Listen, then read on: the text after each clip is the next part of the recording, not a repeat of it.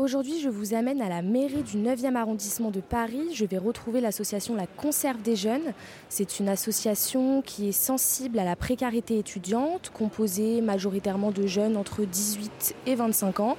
En cette fin de journée, ils font une distribution de paniers repas pour les jeunes qui le souhaitent.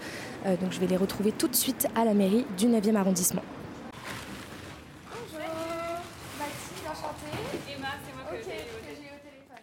Alors, je me retrouve avec Amandine, qui est présidente de l'association La Conserve des Jeunes. Bonjour Amandine. Bonjour. Cette association, donc La Conserve des Jeunes, euh, vous faites des distributions de paniers alimentaires. c'est ça.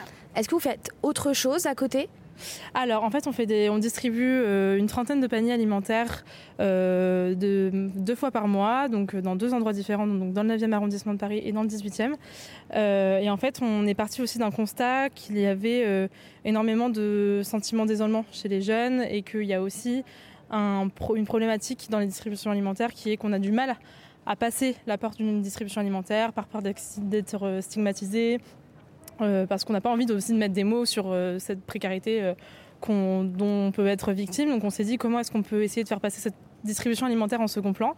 Donc on a créé euh, un format de distribution euh, alimentaire assez euh, nouveau puisqu'en fait on distribue des paniers et en parallèle dans la même pièce on va faire des moments conviviaux, des ateliers. Donc par exemple la samedi prochain on a un atelier céramique qui va être prévu.